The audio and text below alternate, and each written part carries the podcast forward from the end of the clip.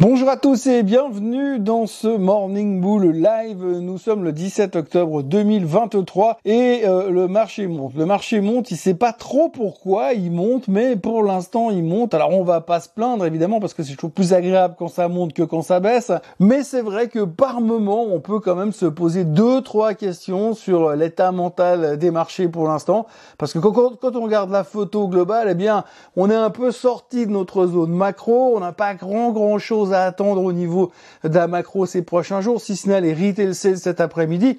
Et puis, bah, après, on a les chiffres du trimestre. Alors, si vous lisez les résumés des commentaires boursiers euh, cette nuit, eh bien, vous apprendrez que l'un dans l'autre, eh bien, on est optimiste sur les futures publications des résultats.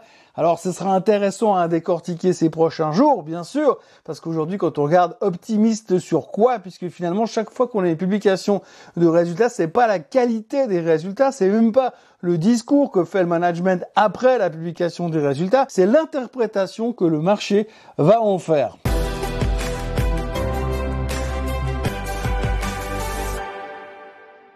Donc hier, ça montait. Alors je vous passe les histoires de guerre, puisque de toute façon, on sait que les Israéliens sont massés devant Gaza pour envahir euh, le territoire à pied cette fois, que les Iraniens ont menacé les Israéliens de représailles s'ils rentraient sur Gaza, que les Américains ont menacé les Iraniens de représailles s'ils faisaient des représailles sur les Israéliens qui rentrent sur le territoire de Gaza. Pour l'instant, personne n'a menacé les Américains, mais ce qu'on sait, c'est qu'ils sont en train de préparer 2000 soldats pour les envoyer dans la région du Moyen-Orient, parce que ça fait quand même un bon moment qu'ils sont pas allés là-bas et qu'il est temps de faire quelque chose. Et puis en même temps, le temps passe et euh, Monsieur Biden n'est bientôt plus président dans une année et il a toujours pas eu sa guerre.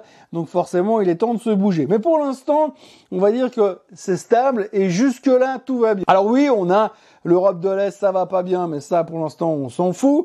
Euh, de l'autre côté, on a les tensions, mais pour l'instant, il n'y a pas eu d'exagération. Alors, il y a quand même une analyse quelque part au Canada, cette fois, qui a annoncé que, selon lui, il y avait 70% de chances que finalement le conflit israélo-palestinien se spread dans la région. Je ne sais pas comment il arrive à ces calculs, mais en tout cas 70% de chances. Mais en dehors de ça, pour l'instant, eh bien les marchés font preuve d'une espèce de résistance assez phénoménal face à ces angoisses liées à l'aspect militaire de la chose.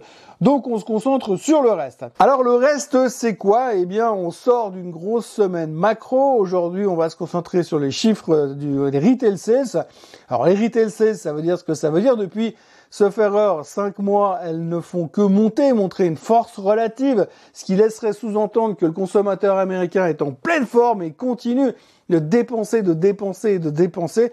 Et donc c'est un petit peu... Euh, euh, une mesure qui nous permettra de vérifier si tout au coup on n'est pas en train de pivoter. oui, aussi, le consommateur peut aussi pivoter. Pivoter dans l'autre sens en disant, ou attention, je vais commencer à réduire mes dépenses parce que l'avenir ne paraît pas très rose. Pourtant, l'avenir semble rose quand on écoute les grands de ce monde, puisqu'on a quand même eu Madame Yellen qui est venue parler hier pour annoncer que de toute façon, les États-Unis avaient le pouvoir, la capacité de gérer et d'aider l'Ukraine contre la Russie et Israël contre euh, contre le Hamas, contre la, Palestine si on veut bien. Donc ils ont largement les capacités financières d'assumer ces deux guerres en parallèle, même si c'est pas les leurs pour l'instant. Et euh, de par rapport à ça, eh bien on se dit bah c'est super. Madame Yellen a donc confirmé que l'économie allait super bien. Bon, il faut aussi dire que l'économie va super bien parce que finalement il n'y a plus de plafond de la dette et puis quand ils ont besoin de pognon pour redistribuer en Ukraine ou en Israël, eh bien il n'y a qu'à juste augmenter le plafond de la dette. On n'est pas à 1000 milliards près. Bien entendu. Donc du côté militaire, c'est réglé. Euh, du côté macro, on verra ce que nous disent les retail sales. Et puis bien, le troisième chapitre, c'est bien évidemment les résultats trimestriels. Alors hier, il n'y a pas eu de gros chiffres à regarder. Aujourd'hui, il va y avoir du lourd puisqu'on aura Bank of America, Johnson Johnson, Goldman Sachs et Lockheed Martin. Alors Lockheed Martin, pour l'instant, ils ont le vent en poupe pour les raisons qu'on connaît.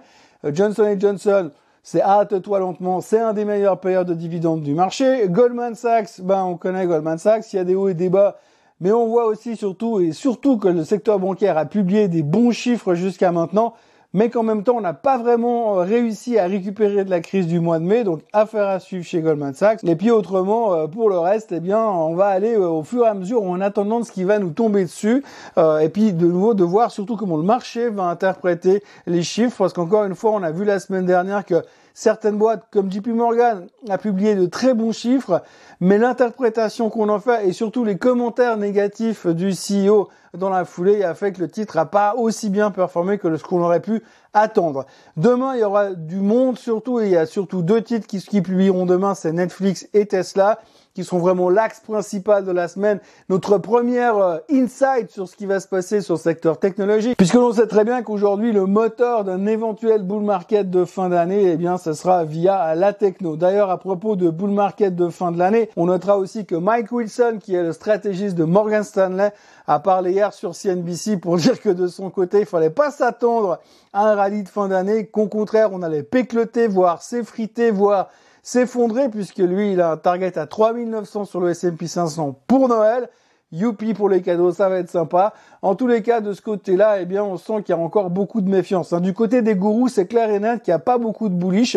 Quand on regarde le graphique du S&P 500, pour l'instant, eh bien, il va plutôt pas mal, mais il va falloir passer la moyenne mobile des 50 jours et ce sera le plus gros challenge de ces prochaines semaines. Une des choses dont on doit parler ce matin aussi, c'est le pétrole. Le pétrole qui baisse. Alors si vous lisez les headlines ce matin en Asie, eh bien, oh, correction sur le baril, soulagement.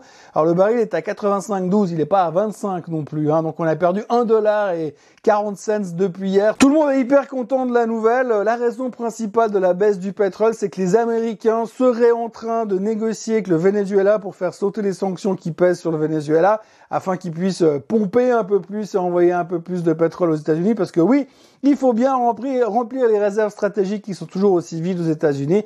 Alors ils sont pas en train de faire du social, ils sont pas en train de faire de la démocratie, ils sont simplement en train d'essayer de récupérer du pétrole à bon marché. Donc le fait que éventuellement peut-être le Venezuela pourrait rouvrir les robinets, eh bien ça soulage un petit peu le prix du baril et donc ça permet d'équilibrer un petit peu la chose avec les tensions qu'il y a au Moyen-Orient. Maintenant, je vous cache pas que si euh, les Israéliens rentrent à Gaza, que si les Iraniens bombardent Israël, je suis pas sûr que le pétrole il reste longtemps à 85,12, mais il risque plutôt de monter à 185,12 dans la foulée. Et puis on peut parler du Bitcoin aussi, ça c'est encore un truc assez magique. Si vous avez suivi le Bitcoin durant la journée hier, tout d'un coup il a pris 10% subitement parce qu'un tweet est arrivé en disant que la SEC avait validé euh, l'ETF de BlackRock en spot ETF Bitcoin, donc cet ETF qu'on attend depuis longtemps. Et puis, bah, en fait, c'était un faux tweet. Donc, du coup, le Bitcoin a pris 10%, puis derrière, poum, il a reperdu les 10% qu'il avait pris. Donc, encore une fois, on voit euh, l'efficacité et la transparence de Twitter, enfin, ou de X, parce qu'on en parle beaucoup en ce moment, comme quoi, avec les crises mondiales qu'on traverse à droite, à gauche, eh bien, il y a à peu près tout et n'importe quoi qui circule sur Twitter surtout n'importe quoi. Et puis alors, pour terminer euh, cette journée euh, de marché financier, on notera aussi qu'on a eu Gary Gensler. Gary Gensler, c'est le patron de la Fed. Hein. On espérait qu'il vienne commenter le Bitcoin, mais non, il est venu commenter euh, d'autres choses. Il est venu simplement dire que selon lui, Hein, eh bien, l'intelligence artificielle allait nous créer un crash boursier d'ici les dix prochaines années. Alors, on est en train de se faire un Terminator en avance, hein, c'est assez simple. Hein.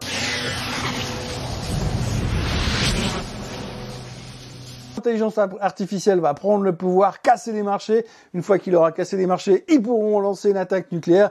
Et enfin, on va se refaire Terminator en live. Gary Gensler est assez euh, négatif sur l'aspect intelligence artificielle qu'il va falloir vivre avec, bien sûr, mais il va falloir anticiper le fait qu'un jour elle va nous faire un crash. Alors, on attend avec impatience cette date-là parce que finalement il n'y aura plus qu'à racheter puisqu'une fois qu'on aura fait le trou, ce sera l'opportunité de rachat d'une vie comme à tous les crashs boursiers.